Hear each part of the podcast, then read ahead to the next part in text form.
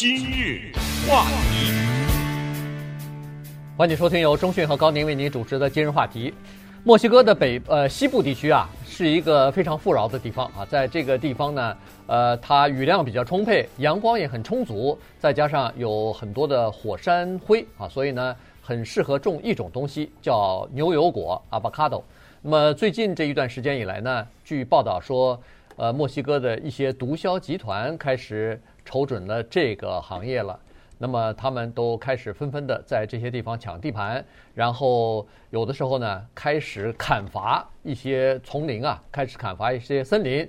砍伐干嘛呢？它除了伐木之外呢，关键是要清出大批的田地啊，要种这个呃牛油果哈。所以呢，今天我们把这个情况讲一下，因为现在呃贩毒集团毒枭也开始多元化经营了。他们除了经营这个毒品的贩卖之外呢，也从事比如说人口的贩卖啊、走私啊，然后再加上各种各样的什么夜总会啊、呃什么这个牛油果啊等等啊，他们已经开始进入到多元化经营的这个时代了。他他也多元化经营哈，有一个电影叫《Blood Diamond》，血钻，那就是讲我们戴在手上的这个钻石背后，它呃流了鲜血的故事啊。这个血钻呢。呃，是付出了什么样的代价？最后呢，经几经转折到了我们的手里，真的没想到。昨天看到《洛杉矶时报》的一个报道说，牛油果这背后还流着鲜血啊！嗯，哇，那血流不只是啊、呃，光是流血，还有更令人发指的一些，在这个牛油果背后的一些故事和背景，简直我们都不知道能不能在广播上讲哈，会不会把大家给吓到？那这个事儿呢，就让我们觉得国家和国力和体制有一个问题。我们今天讲的所有的发生在墨西哥的这个事情，几乎没有任何一个可以搬回到美国来。也就是说，搬到美国或者甚至另外的一些体制稍微健全一点的国家是不能想象的。比如说，你能想象一帮人过来把几百亩的森林给砍了，种牛油果吗？在一个国家里面，这怎么能想象啊？对，绝对不允许啊！你而且这些森林是明明文规定，就是有法律规定是要保护的。对，你知道砍伐森林那可不是一个人一个斧头的事儿啊，对不对？它肯定是大型的机械啊，这种运作轰轰的在那响，所做的事情非常的简单，就是当地的一个居民打一通电话，警察或者军队过来，这件事儿就完了。当你砍到第三棵树的时候，戴着手铐就走了，呃，他没有，他还要种下来。你知道，牛油果你把它种下来，两天以后就结果子啊，那不可能啊，对不对？所以它也不是一天两天的呀，他这不知道种了多少年了，他也不可能是种二十棵呀，这是大片的呀。然后种完了以后，他还雇了人收割，收割了以后还赚赚了钱以后，政府一分钱拿不到啊。所以说到这个多元，就这个国家。慢慢的，随着越来越多的报道，包括前段时间说这个毒枭把他儿子都放了，这种不可思议的事情多了以后，我们才知道这个国家是一个弱国，它的国力是不行的，它的体制也有问题。这些帮派或者是这些毒枭集团，他们除了贩毒之外，他们控制着这个国家的一部分的油的输入啊，石油的输入、输油管呐、啊、什么之类的，他们控制着一定的金矿啊。他们控制着超市，你到超市买东西，这东西多少钱？他控制着，他控制着美国的大的品牌可口可乐和百事可乐装瓶子的这些机构，你得给我交保护费。他控制着酒吧里面那喝一杯酒，他都要抽成。他在高速公路上劫持货车，所以所有的这一切就勾画出了一个。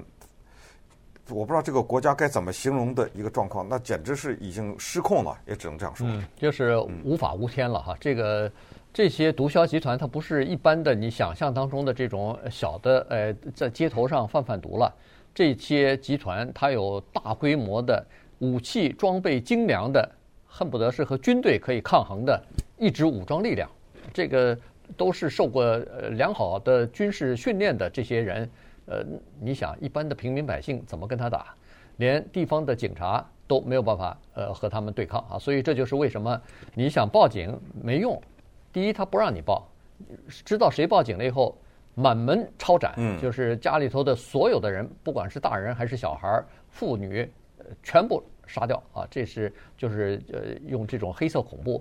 另外，警察知道也没用，警察也不敢来管，所以呢，这个就是造成了现在这个叫做混乱的这种局面哈。别说是警察不敢管，连总统都管不了，所以这个国家就到了这种程度了。那好了，为什么要这个控制牛油果或者进入到牛油果这个行业当中去呢？原因只有一个，就是钱。这个牛油果是，呃，在这个刚才所说的这个墨西哥西部这些州，大概也只有一两个这样的州。第一是适合种种植，第二是这个的利润非常的高昂。所以呢，在牛油果这个行业当中，这些人看到了一个东西，就是呃利润，所以呢，他们就开始进来了。当然也不是一个呃贩毒集团进来，十几个，大家在抢呢，在争抢各个山头、各个森林。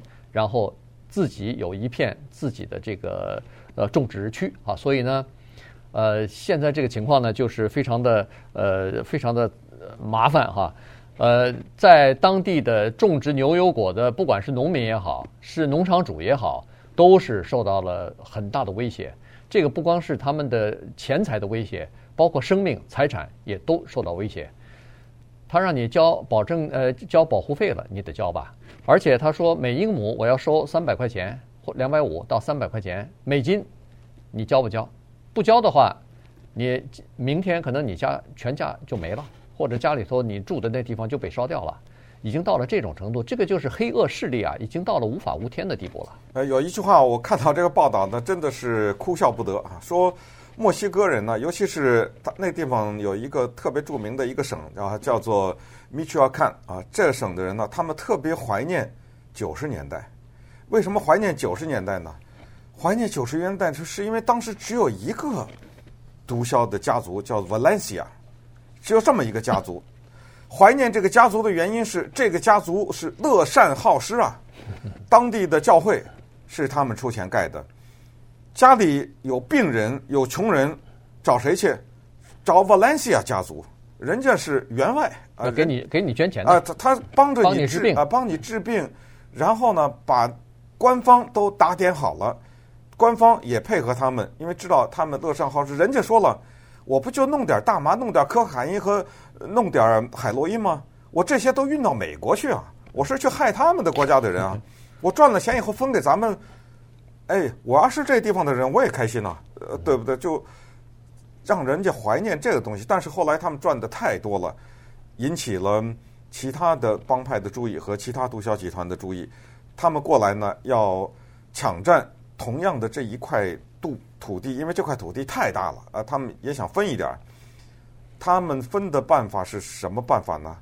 在一个当地特别有名的舞厅里面，有一天当地的人正在那跳舞，突然之间冲进来几个人，往地上。扔了五个人头，嗯，还流着血的扔了五个人头，来表示他们想进到这个里面来。那当然，这个势力是非常的强大。为什么呢？因为他们是职业军人，是墨西哥军队当中的一些退伍的军人，而且是精英部队里面的军人。呃，他们后来退伍了以后找不到工作了，也不想去做很低的工作，那怎么办呢？这在过去叫落草了，嗯，对不对？在过去就是说，我们干脆大家纠集起来，要枪有枪，要什么有什么，要能力有能力，要训练有训练，咱们也跟当地的那些土的霸王来拼一下。结果他们还真的打出一片天地来。嗯，现在呢，在墨西哥这个情况就比较严重哈。一个他在一个省啊，就是在这个呃夸纳花头呃这个省呢。说是自杀，呃，不是自杀率，就是杀，就是命案出命案的这个比率呢，比过去一年高了三倍。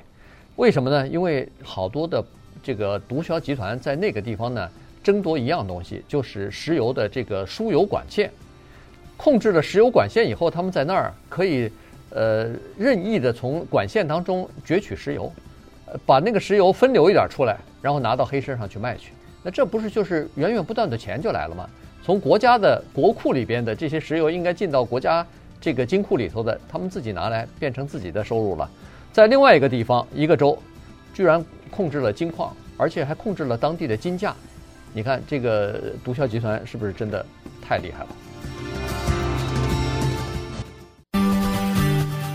今日话题，欢迎继续收听由钟迅和高宁为您主持的今日话题。这段时间跟大家讲的呢是墨西哥的这个毒枭集团啊，现在开始进入到另外一个行业，就是牛油果的这个行业当中去啊，争夺的非常的激烈。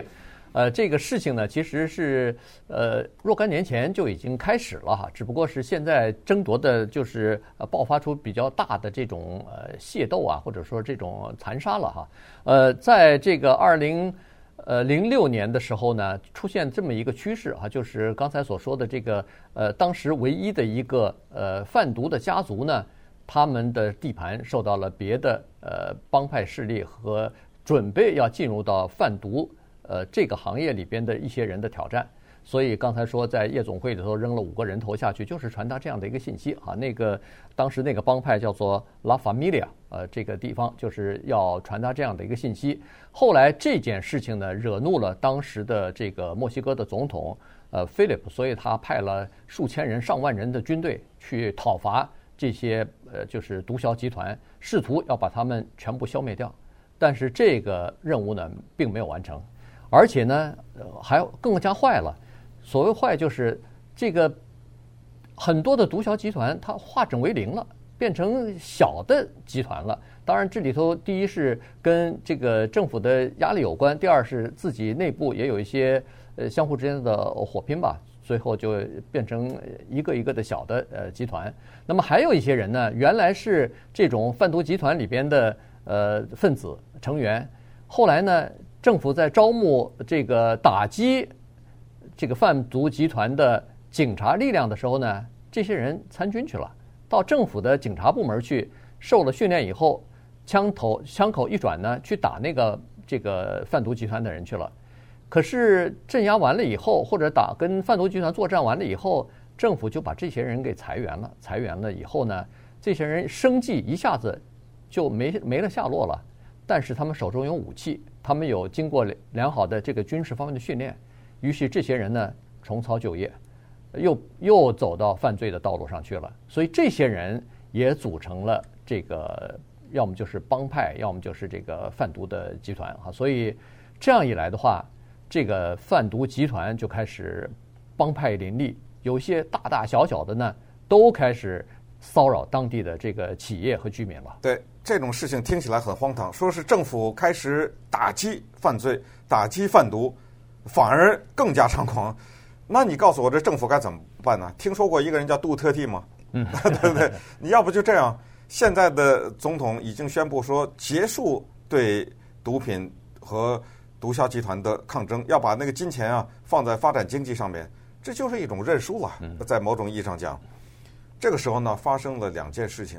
一个就是二零零一年的时候，不知道这一年是什么原因，美国人爱上了一种东西，叫做 avocado。嗯，在那个时候呢，美国人这么一平均一下了啊，每个人差不多一年两磅左右吧。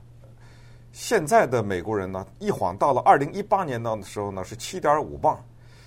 这个消耗的提高啊，大大的带给了墨西哥一个发财的机会。以 以至于墨西哥把 avocado 叫牛油果这东西叫做 green gold 绿金，嗯，简直跟黄金一样。对，这帮派就是这样的，哪儿有钱那就少不了他，那他立刻就嗅到了这里面的可赚之机。而且还有一个情况，同时也是促成了现在大面积的 avocado 这个工业呢控制在这些手里，就是这个门槛非常的低。